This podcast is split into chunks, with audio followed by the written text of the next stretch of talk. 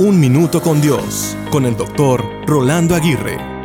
El profeta Isaías predijo que una virgen daría a luz un hijo y se llamaría Emanuel, que significa Dios con nosotros. Esto se hizo realidad cuando ella dio a luz a Jesús. Jesús es Emanuel. Si bien no tenemos constancia de que alguna vez se haya llamado así, Él es Dios quien descendió para estar con nosotros. Filipenses 2.7 nos dice que Él adoptó la humilde posición de un esclavo y nació como un ser humano. A pesar de que Él abandonó el reino físico al ascender al cielo después de la resurrección, todavía está con nosotros a través del Espíritu Santo. Antes de que Jesús viniera, solo teníamos la ley y los profetas. Todo era impersonal.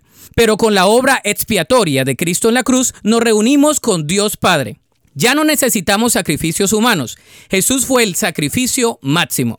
Ahora tenemos libre acceso al Padre a través de Jesús y el poder del Espíritu Santo. Al realizar tus actividades en esta temporada navideña, recuerda que Dios está contigo. Él se complace en ti y desea que crezcas en tu relación con Él. Dale gracias a Él de que no estás solo. Realmente hemos recibido el mejor regalo de Navidad Emanuel. La Biblia dice en Isaías 7:14, Muy bien, el Señor mismo les dará la señal. Miren, la Virgen concebirá un niño, dará a luz un hijo y lo llamarán Emanuel, que significa Dios con nosotros.